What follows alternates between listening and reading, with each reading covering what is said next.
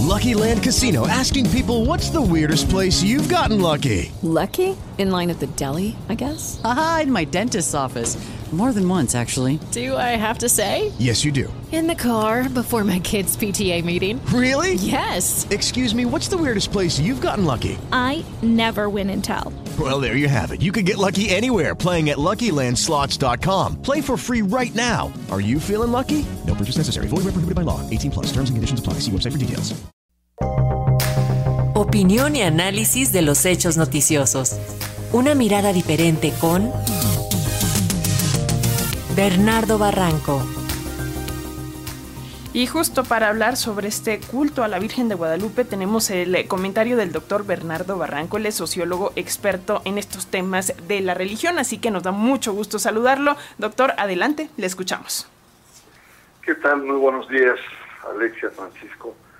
Eh, pues sí, estamos ante uno de los cultos más importantes eh, eh, de México y, y, y parte de Norteamérica, que es el culto a la Virgen de Guadalupe. Es una de las advocaciones, como se dice técnicamente, más importantes en el mundo católico. Eh, y esto tiene su origen, es importante conocer los orígenes, en, eh, eh, en su primera aparición, que va a cumplir ya 500 años, va a haber un gran jubileo en, en nueve años, eh, que ha calado hondo y ha tenido diferentes significados.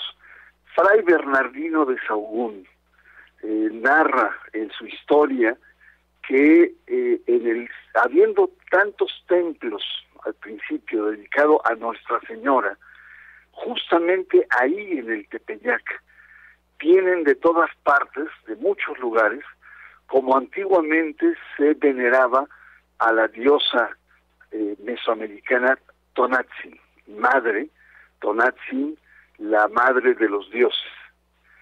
Y entonces eh, Bernardino de Sahagún, un primer, digamos, gran antropólogo, se preguntaba si detrás de Guadalupe lo que los indígenas iban a adorar era a su eh, antigua imagen, a su antigua diosa Tonatzin. De ahí surge entonces una simbiosis entre Tonatzin y Guadalupe en los inicios de la de, la colonia en México. Y los indígenas veían en Guadalupe Tonatzin un, um, un manto de consuelo, de confort, de apoyo frente a una conquista salvaje, un pueblo conquistador como fue el mexica, humillado y con una eh, eh, tremenda tremendo estrés por así decirlo eh, que era el momento de la conquista y la sumisión a una nueva cultura.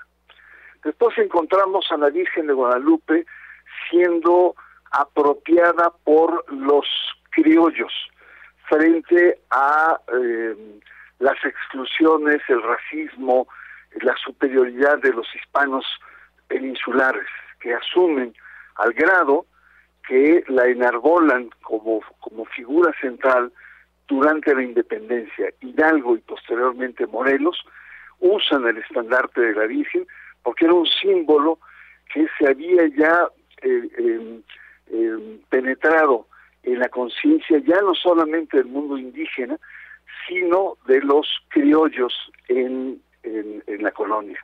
Y esto me parece también muy interesante, esta, esta atracción que hacen o esta recepción que hacen de la Virgen de Guadalupe.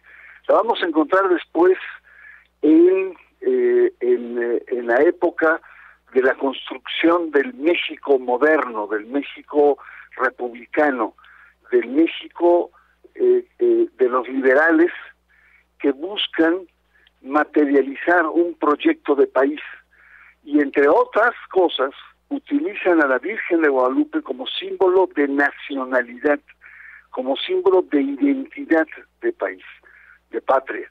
Y por eso hasta ahora identificamos a la Virgen como portadora de esa nacionalidad o esa particularidad mexicana que fue construida en la época de los liberales del siglo XIX.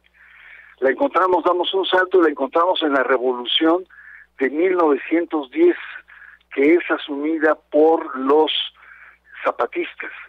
Cuando entran a México en 1914, junto con las tropas villistas, hay un gran escándalo en la sociedad, en la alta sociedad mexicana, las damas católicas, las organizaciones católicas, al ver a estos desarrapados, sucios, apestosos, zapatistas, campesinos del sur, trayendo inmensas eh, banderas con la Virgen de Guadalupe en estandartes y en estampitas pegadas a sus eh, sombreros viejos. Entonces eh, hay una indignación, cuentan las crónicas, de esos sectores.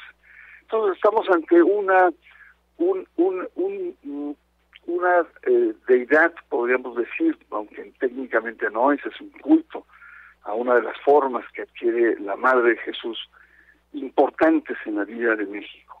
También surgen los zapatistas eh, de Chiapas como un símbolo protector. Eh, la Virgen acompaña también a los migrantes y hace que sea el culto que está en expansión en Estados Unidos. Entonces estamos eh, frente a una un culto que en momentos difíciles acompaña a, a su pueblo, y vemos en, momentos de crisis económicas o culturales ahora o, sanitarias como la pandemia, la necesidad que tiene mucha gente de sentirse arropada por este manto materno que ha representado la Virgen de Guadalupe. Es decir, habría mucho que conversar sobre lo profundo que es eh, la presencia de una mujer, de una madre, de, un símbolo que ha acompañado la historia de México ya casi 500 años y que ha tenido probablemente en la propia Iglesia Católica sus principales enemigos que eh, desprecian la, eh, eh, religiosidad popular y ahora permiten la extrema comercialización. esa tendencia a, vender, pero también a banalizar lo que representa en el fondo eh, este símbolo en el corazón del pueblo mexicano.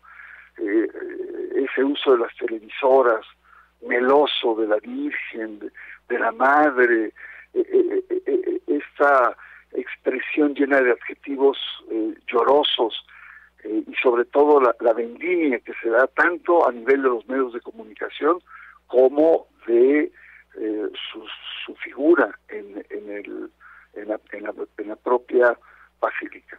De tal suerte que tenemos entonces a un culto muy vivo que sigue en expansión, según el doctor eh, Brady, un historiador, sigue en expansión y eh, pues representa eso, representa algo muy importante en la cultura del pueblo.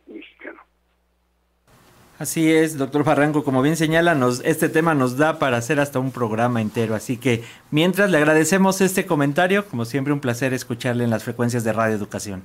Al contrario, un abrazo y muy buenos días. Igualmente, doctor, hasta pronto. Hasta luego. Lucky Land Casino, asking people what's the weirdest place you've gotten lucky. Lucky? In line at the deli, I guess. Aha, in my dentist's office. More than once, actually. Do I have to say? Yes, you do. In the car before my kids' PTA meeting. Really? Yes. Excuse me, what's the weirdest place you've gotten lucky? I never win and tell. Well, there you have it. You can get lucky anywhere playing at LuckyLandSlots.com. Play for free right now. Are you feeling lucky? No purchase necessary. Void where prohibited by law. 18 plus. Terms and conditions apply. See website for details.